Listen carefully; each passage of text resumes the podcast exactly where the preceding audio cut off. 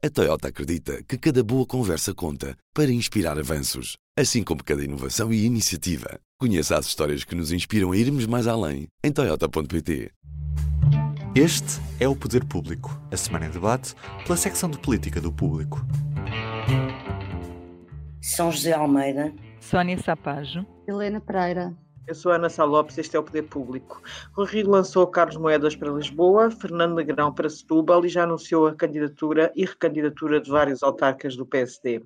São José Almeida, como avalias a escolha de Carlos Moedas para Lisboa, para se candidatar a Lisboa e enfrentar Fernando Medina? Eu acho que é uma, uma belíssima escolha, não é? Um dos melhores nomes que o PSD poderia, neste momento, apresentar à Câmara de Lisboa. Uh, ninguém acreditava que Carlos Moedas estava reformado de política, portanto, teve o seu tempo de espera, retoma o seu percurso político. Uh, ele ainda é bastante novo e, portanto, ainda pode vir a ocupar uh, vários cargos. E é, e, é, neste momento, só pelo facto de se ter apresentado um, um putativo candidato à liderança do PSD no futuro. Uh, mesmo que perca a Câmara, o ter-se apresentado em Lisboa uh, demonstra que, que, que está um, ao serviço do interesse do partido e do interesse do que é a perspectiva do PSD sobre o interesse do país. Um, Rui Rio conseguiu fazer uma coisa que é apresentar candidatos bastante cedo, uh, fez contudo uma, uma escolha um bocado inédita apresentar por atacado vários candidatos, não é? Retirando os próprios candidatos até o palco. Uh, de, de, Aliás, isso viu-se um bocado em Salvador Malheiro, não foi? Existem vários, houve vários, houve vários, vários que não gostaram, o que também é normal, porque a candidatura autárquica é muito personalizada e é importante para eles serem eles já e nos seus conselhos a fazer a apresentação. No entanto, eu acho que, que o Rui Rio Pronto, tirando essa, essa gafe, eh, que não foi ele que fez, foi o secretário-geral, mas, mas é evidente que fez porque foi coordenado com ele. Tirando isso, eu acho que há, há, há, é, acho interessante e acho até houve uma coisa que eu achei um gesto eh, da parte do Rui Rio bastante magnânimo, que é eh, manter carreiras em Cascais, apesar de tudo o que Carreiras tem dito sobre Rui Rio. É evidente que não seria normal que ele o tirasse. Mas arriscava-se a perder a Câmara, não é? Arriscava-se, não podia pôr É uma maioria absoluta que o PST tem, atenção, sim, sim, não são muitas na zona. Eu acho que o Rio Rio, sinceramente, o Rio Rio se tirasse Carreiras, apesar do que Carreiras disse, eh, morria. Quer dizer, era uma. Não, eu sei disso, mas ele podia ser tentado a fazê-lo, é o que eu estou a dizer. Sim, sim, tens razão. Ele podia ser tentado a fazê-lo e não fez, e, e, e, portanto isso também demonstra, até como a própria escolha, de moedas, ele sabe que moedas, eh, ao regressar à política e ao candidatar-se a Lisboa, inicia um percurso que poderá muito certamente acabar na liderança do PSD, não é? E portanto ele poderia não querer isso, que isso podia, podia assustar. Portanto, acho que Rui Rio eh, está a agir bem em relação às autárquicas, um, pronto, tirando a, a, a gafe de, de, ter melindrado uh, os brios dos, dos autarcas recandidatos que, que, queriam ser eles a falar de si, como, como é óbvio. É? Sara Sapaz, tu, tu achas que o Rui Rio ainda pode ganhar Lisboa? Uh, quer dizer, de facto, Medina não tem maioria absoluta. Uh, apesar. Não, e já, já, já perdeu um bocadinho de votação de, de votos nas últimas eleições. Eu acho que acho que o PSD está a fazer tudo o que, o que tem ao seu alcance para ganhar Lisboa. Ou seja, não é uma candidatura como há quatro anos para marcar presença, para, para dizer estamos aqui, somos o PSD. É uma candidatura para abanar um bocadinho o estado das coisas. Uh, e isso vê-se na tentativa de fazer este bloco de centro-direita, como lhe chamam, um, de, de, Carlos Moedas, que está a fazer uma ronda por, por várias sedes partidárias a tentar convencer os líderes a apoiarem a sua candidatura. Portanto, isto sendo uma candidatura do PSD, do CDS, da Iniciativa Liberal, do RIR, do Nós Cidadão, do PPM, do.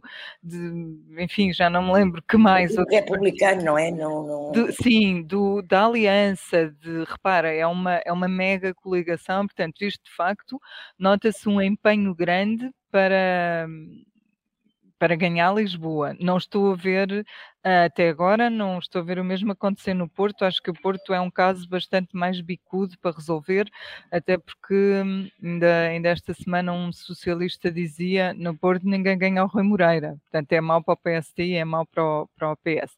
Mas enfim, esta atitude do PSD não derrotista em Lisboa, a atitude de que quer vencer, um, é importante e acho que pode ter um, os seus frutos. Acho que, acho que Medina deve preocupar-se com, com isto. Não quer dizer que, que seja um atestado de vitória para este bloco de centro-direita, mas de facto é sinal que qualquer coisa mudou e que houve uma aprendizagem do, dos erros cometidos nas eleições de 2017. Além disso, e apesar disso, apesar de ter sido uma coisa positiva, eh, eu de facto acho que é preciso registrar aqui que houve assim uma série de, de, de erros de comunicação ontem e o principal foi de facto ter-se avançado com nomes que não tinham sido informados. Eu não acho mal ser a direção a avançar os nomes dos candidatos. Atenção, acho que do lado da direção deu um sinal de que está a trabalhar, esteve no último ano a trabalhar, a, a tomar decisões sobre candidaturas. Acho que houve, o, o que foi errado foi não ter falado com os próprios antes. Não custava nada é, é mesmo uma questão de cortesia e tinha-se evitado que ontem autarcas como de Oleiros, de Ilhavo, de Ovar, de Santa Maria da Feira, mais alguns, viessem a público dizer que, bom, podem até estar disponíveis, mas ainda não é o tempo deles. Pois, é facto. Helena Pereira, ao aceitar Lisboa, Carlos Moedas, a São José já falou um bocado disto, eh, impulsionou o seu futuro no PSD, ao contrário de Paulo Rangel, que recusou o Porto, ou seja, Paulo Rangel agora fica numa situação eh, inferior à de Carlos Moedas, na corrida a uma futura liderança, num futuro qualquer em que o Rio saia da liderança do partido. Sim, comparando, comparando se uh, Rangel tem ambições de mais tarde vir a liderar o PSD, ou vir a ser candidato, parece-me que sim, que perdeu uma oportunidade que Carlos Moedas agarrou.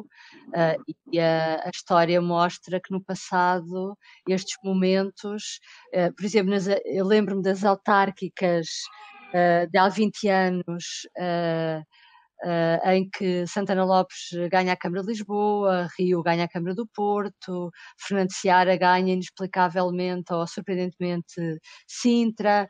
Foi umas eleições em que o então líder do PSD foi buscar uma série de pessoas uh, e que dizer não numa altura difícil, porque era uma altura difícil também na, nesse momento para o PSD. Uh, já percebemos que isso, mais do que ajudar os líderes em exercício, ajuda os próprios que, uh, que, se, que, se, chegam à linha da frente. E, portanto, uh, sobre Carlos Moedas, eu citava uh, José Miguel Juda e Silva Peneda, que disseram os dois, que, citando os dois, que estava na cara de que só uma pessoa com ambições políticas é que trocaria uma, um, um, posto dourado como é o ser administrador da Gulbenkian por uma candidatura com uma vitória muito incerta, ou para não dizer muito difícil, em Lisboa. E, portanto, uh, e há notícias que dizem que o próprio Carlos Moedas quer com isto provar que a sua capacidade ou até onde é que conseguirá uh, mostrar que é um político e não um técnico e, portanto, isso revela realmente ambições da parte de, uh, de Carlos Moedas, que parece que também terá tido um dedinho de ajuda de Marcelo Pelo de Souza para o incentivar. Do lado de Paulo Rangel, uh, realmente eu, eu não fiz isso, mas estou tentada a colecionar as várias notícias que nos últimos 20 anos houve de recusas de Paulo Rangel de ser candidato aqui ou lá, porque parece-me que não é a primeira vez uh, e que já não é a primeira vez que ele é sondado para a Câmara do Porto e, portanto, daqui a pouco vai-se colar-se a Rangel uma espécie de selo do, do, do candidato que fala muito, mas que só está disponível para Bruxelas. Portanto, sim, acho que, que hum, teria sido interessante. Uh, ainda não sabemos, aliás, quem é o candidato Rui Rio vai ter para apresentar no Porto, uh, mas Rangel teria sido, se fosse candidato, um nome forte também. Queria, queria acrescentar só uma coisa um, à Helena, que tem a ver com Carlos Moedas. Carlos Moedas é um nome associado ao pacismo. Uh, foi um secretário de Estado de Pedro Passos Coelho durante uh, muito tempo, depois foi comissário europeu. E, e, é muito curioso que numa altura em que se fala do regresso de Passos, uh, que pode até ser corporizado num futuro em, em Carlos Moedas, no caso de, de Passos não querer nunca mais voltar ao PSD, é engraçado este rosto do pacismo ser atirado para a frente por Rui Rio. O que significa, ou pode significar no futuro, que Rui Rio quer dizer: bom, eu vou-me embora, mas deixei aqui a sementinha Carlos Moedas, que na verdade não é necessariamente uma semente de, do rioísmo, como se diz, uh, é anterior. Mas este, o facto de Carlos Moedas agora juntar os dois lados, estes dois PSDs, é muito curioso. Não sei como é que se desenvolverá no futuro. É muito o, interessante mesmo. O João Ferreira, o João Ferreira que, que é vereador em Lisboa, no dia logo a seguir à, à, à, apresentação do nome de moedas, veio fazer com alguma ironia um tweet a dizer: Vejam lá, a direita tem tantas saudades da Troika que até foi buscar o secretário de Estado da Troika para ser candidato a Lisboa mas não me parece, tem piada, mas não me parece de todo um grande erro, porque precisamente numa altura em que fala de, de, do PSD, da recomposição da direita e de haver uma necessidade de uma aliança da, do, da direita democrática, que neste caso passa pelo CDS e pela iniciativa liberal, uh, Carlos Moeda realmente, como disse Sónia, corporiza muito bem a seguir a passos esse tipo de, de, de líder que pode fazer essa aliança, sim. E pode juntar algumas, as várias direitas uh, democráticas. Uh, São José Almeida, uh, Marcelo Rebelo de Sousa toma posse para um segundo mandato na próxima semana. Hoje o público noticia que quer condecorar todos os, que Marcelo Rebelo de Sousa quer condecorar todos os capitães de Abril até aos 50 anos do 25 de Abril, que se cumprem daqui a três anos, em 2024. São José Almeida, estás à espera de um segundo mandato diferente deste Presidente da República? Eu creio que é inevitável não só porque num segundo mandato, que é o último, todos os presidentes eh, foram sempre mais eh, interventivos e assertivos, eh, mas porque as próprias circunstâncias do país o obrigam a isso. Acho que é sobretudo as circunstâncias do país que vão impor isso. Um, e, e, e, o discurso que ele fez no, no dia, na noite das eleições também indicam isso, é? Eh, que ele terá que ter uma maior uh, intervenção, uh, que nem pode, pode até nem ser crítica, não, não, não estou a dizer que ele vá fazer ser um Soares 2 no sentido de ter feito a vida negra ao Cavaco, ou um, um Cavaco 2 que também foi mais interventivo no fim do primeiro mandato e, e no segundo, mas creio eh, que, que, que, Marcelo poderá ser mesmo levado a, a, a, a, ter uma outra atitude mais interventiva, mais presente, não só pelo lado dos afetos com o país, mas institucional com, com o Primeiro-Ministro. Pela própria questão da pandemia, uh, que está aí para durar, e, e, e, e, sobretudo, na necessidade de recuperação do país, de, de, superação ou de mitigação da crise económica e social uh, que, que se vai agravando, e, portanto, não tenho nenhuma dúvida que será diferente e mais presente, isso sim.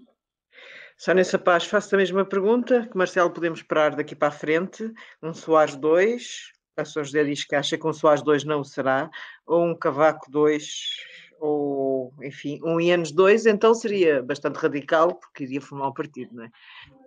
Bom, ele tem dado sinais distintos, ele tem, tem dito que será mais exigente e ao mesmo tempo tem dito que não esperem dele uma. não esperem que ele compactue com uma, com uma crise política.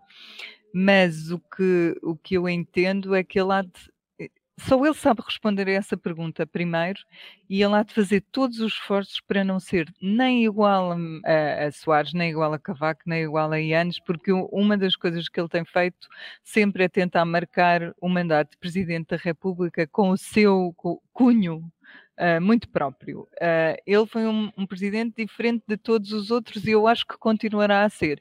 E, portanto, tudo o que possamos esperar dele, uh, pensando no que foram os anteriores presidentes, estará certamente errado o que eu acho que vai marcar a presidência, este segundo mandato, mais do que a data em que se transforma num segundo mandato, em que o mandato dele se transforma num segundo fogo, é, mais do que isso, uma data, o que eu acho que vai marcar é uh, a questão da pandemia. Acho que vai haver um antes e um depois da pandemia.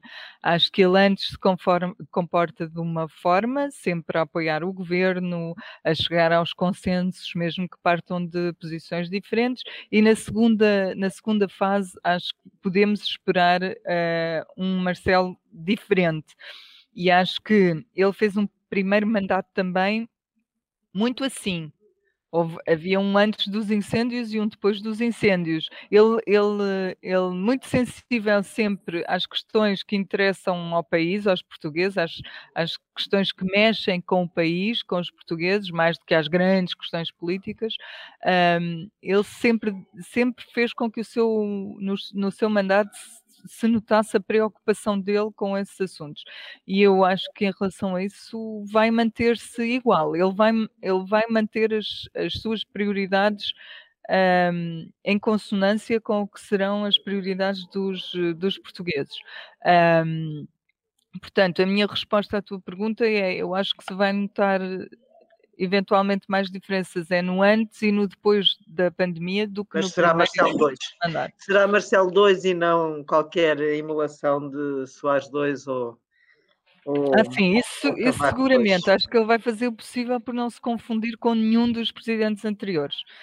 Tem-lo feito, aliás. Sim, sem dúvida.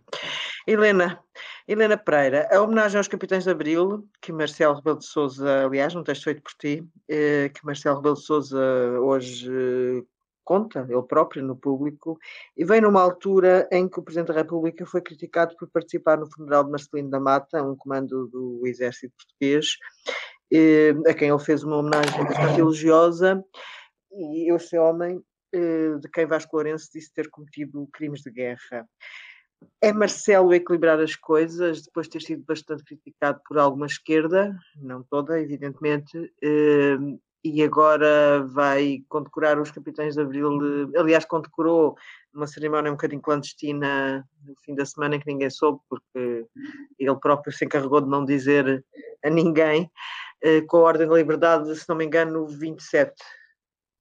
Sim, uh, é assim, primeiro, uh, pode-se achar que veio equilibrar as coisas, embora esta, esta homenagem não tivesse sido desencadeada pela polémica de Marcelino da Mata, que, foi, que acontece porque ele morreu uh, e, e voltou-se a falar de, de, de, do passado. Esta cerimónia já vinha a ser preparada há mais tempo, ou seja, antes ah, disso. Ah, ok, ok.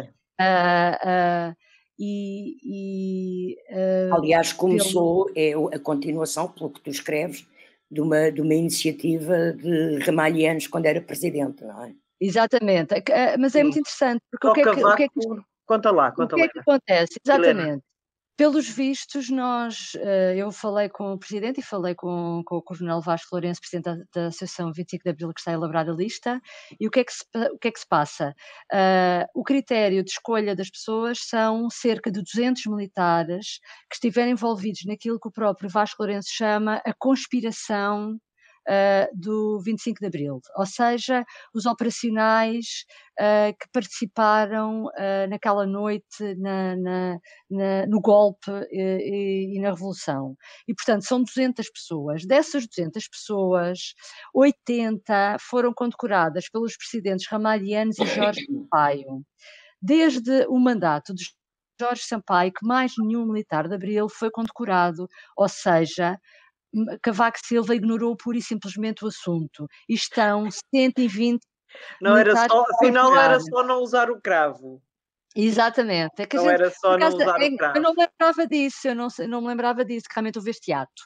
E uh, Marcelo queria, uh, não queria fechar este seu primeiro mandato, que está a terminar segunda-feira, porque na, terça-feira é a posse dele como segundo mandato, sem ter um gesto uh, de, de, de, condecorar alguns militares. Então resolveu escolher ali 27 e fez uma cerimónia que decorreu no Picadeiro Real, ali em Belém, no sítio onde antigamente era o Museu dos Coches, e não convocou a, a, a comunicação social.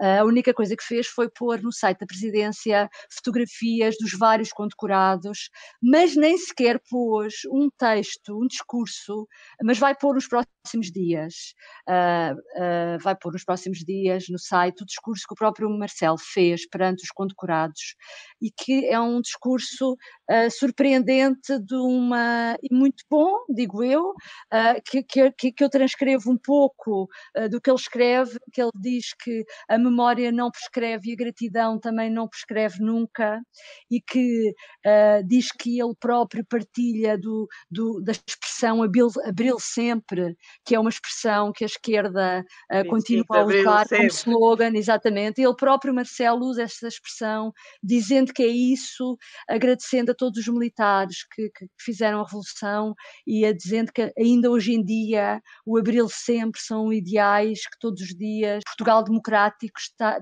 onde ele se inclui, está empenhado em construir, reconhece que às vezes há coisas mais imperfeitas, há alguns fracassos, mas que nunca se desvia desses ideais.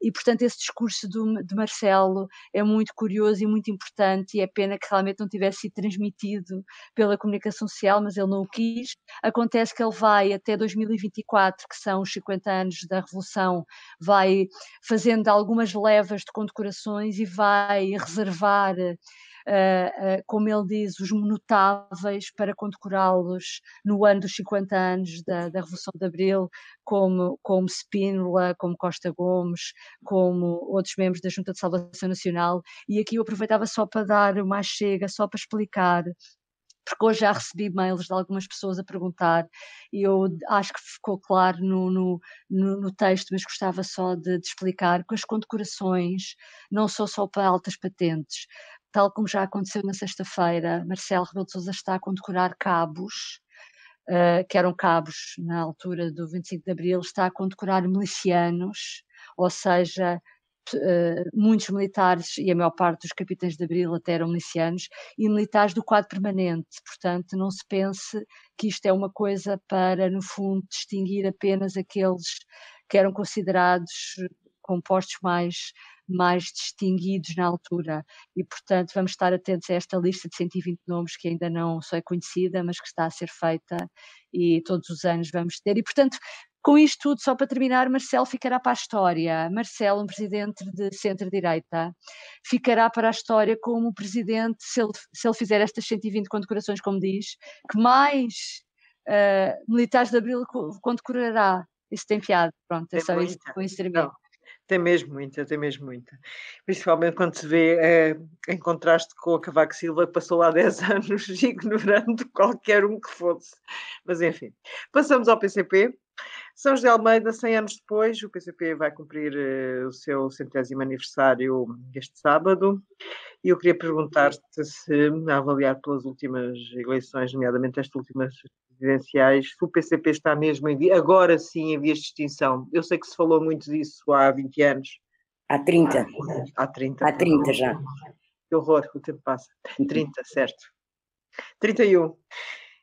O público também faz o seu aniversário sim. amanhã, 5 de março, é quase, mas são só 31 anos.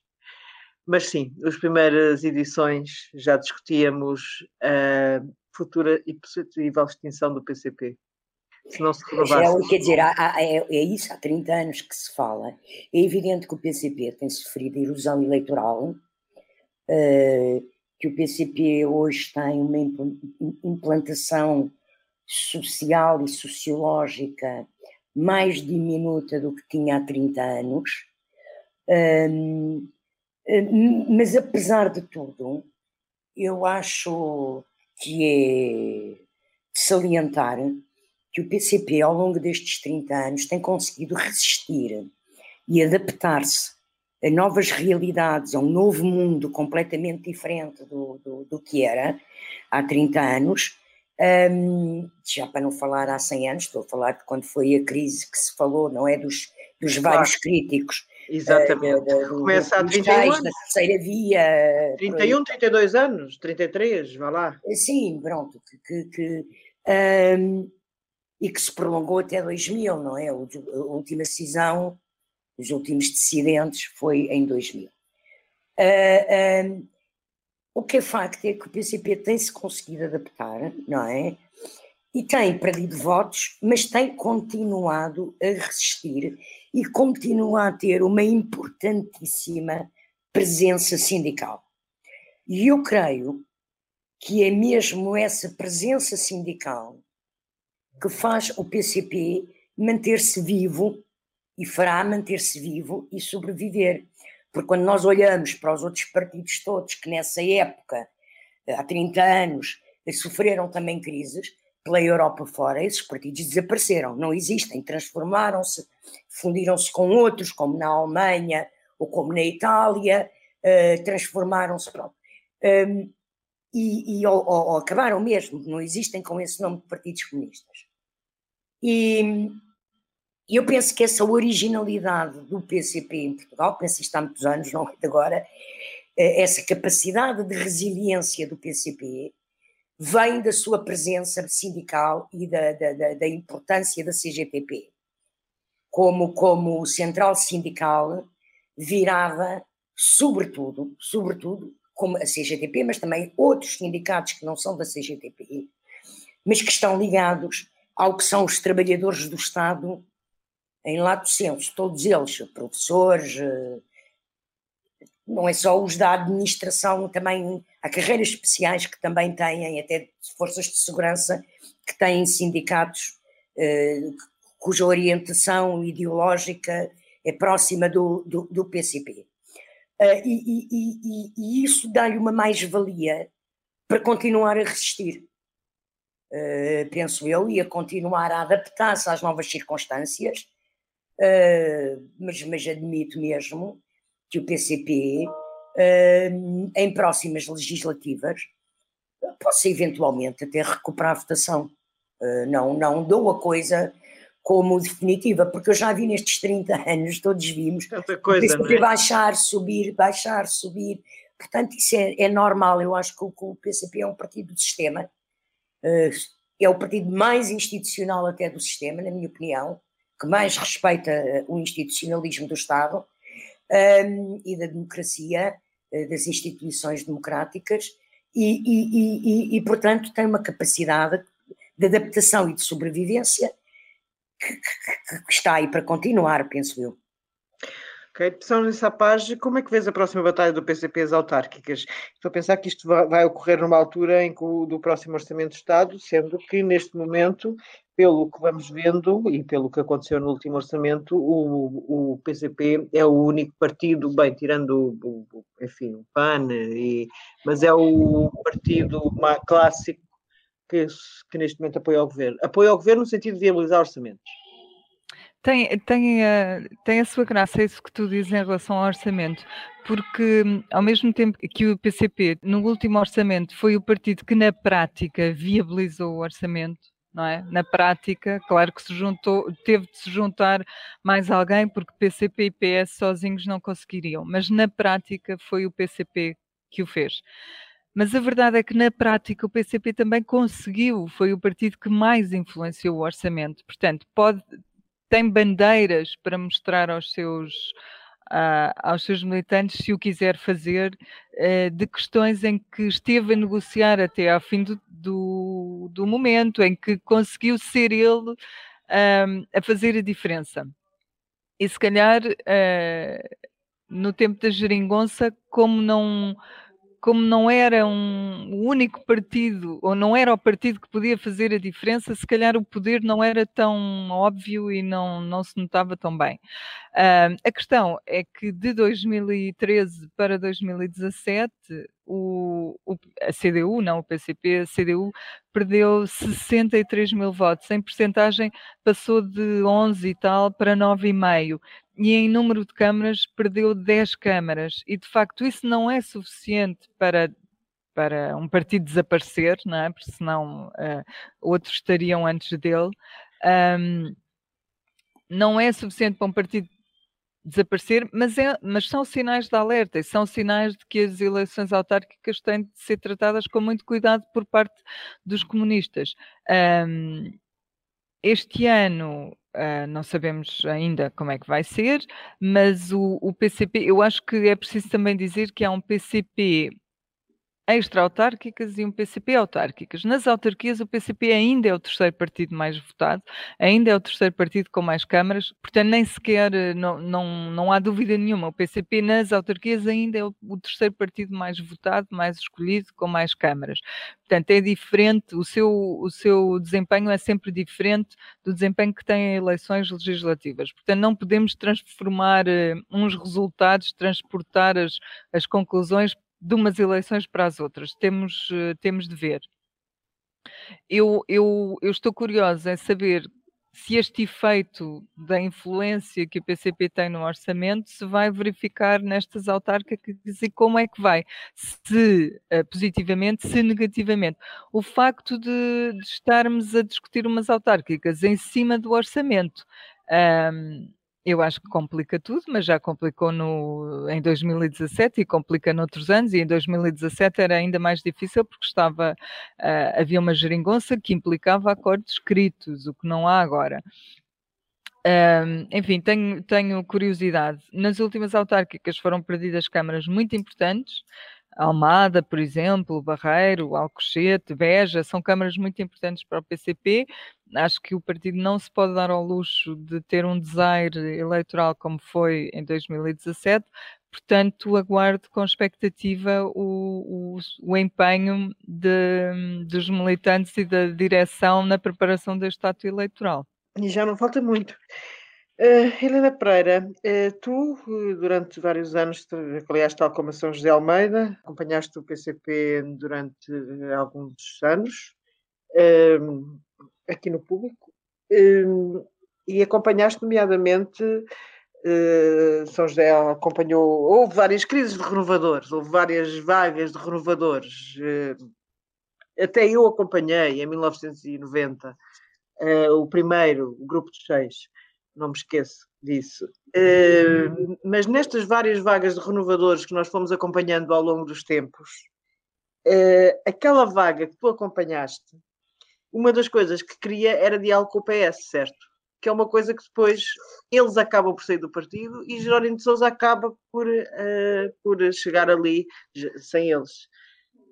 Sim, é, a história tenho, é engraçada. Tenho, tenho, tenho-me lembrado muito disso. Eu acompanhei foi aquela, aquela o novo impulso que depois deu origem ao novo impulso, que era para contrariar os renovadores e que, enfim. Uh, mas pronto, isto foi em 98, 99 e, e na altura a discussão, eu lembro-me, olha, de pessoas que já não, infelizmente, já não estão cá, pessoas como Edgar Correia, Luís Sá, João Amaral, João Quim Miranda. Uh, o que é que se passava na altura? Uh, a discussão era se o PCP Uh, estas pessoas achavam, por exemplo, que o facto do PCP ter vários deputados na Assembleia da República devia usar um, os, o seu poder parlamentar para influenciar mais uh, o governo e fazer negociar mais leis. Houve algumas, é verdade, uh, que foram negociadas, coisas muito importantes, até como a Lei de Bases da Segurança Social mas uh, a, discussão na altura era muito essa, era por onde é que deve ir o PCP? Deve uh, negociar com o PS ou não? E do lado da direção de Carlos Carvalhas, onde na altura estava também desse lado o que veio a ser a seguir o seu sucessor, Jerónimo de Sousa, desconfiavam muito dessa estratégia uh, e achavam que isso poderia conduzir uh, precisamente à morte do, do ou pôr em causa uh, os resultados eleitorais futuros do PCP. E nós estamos a falar de 99. Imaginemos o que é, que foi quando António Guterres era primeiro-ministro, ele tem uma maioria relativa em 95, reforça a maioria relativa em 99 e fica um uh, deputado de conseguir a maioria absoluta. Imaginem o que era se na altura tivesse havido a geringonça.